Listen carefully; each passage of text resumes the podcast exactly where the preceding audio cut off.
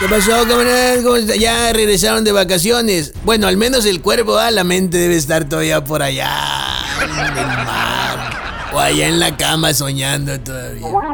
Oigan, el gobernador Rubén Rocha Moya dice que él quisiera someterse también a una consulta de revocación de mandato. Ah. Órale.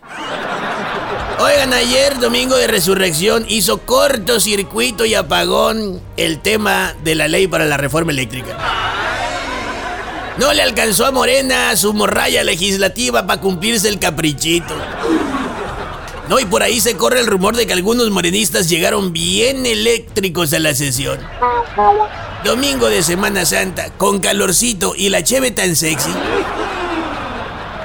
Dicen que el diálogo en la máxima tribuna fue de alto nivel. Digo, de groserías de alto nivel.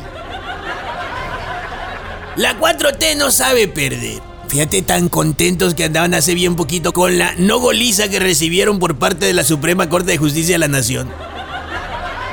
Bueno, el caso es que, bien castrados, hoy mismo van a presentar la reforma minera para que el Estado sea el único en extraer litio del subsuelo. Como si no estuviera ya legislado eso. Fíjate, nomás para que vean cómo están las cosas. Hasta antes de la reforma a la ley eléctrica, que no fue. Nadie sabía qué era litio. Es más, todos los diputados de Morena y los semialfabetizados del PT creían que litio era un segundo apodo de Alitio Moreno.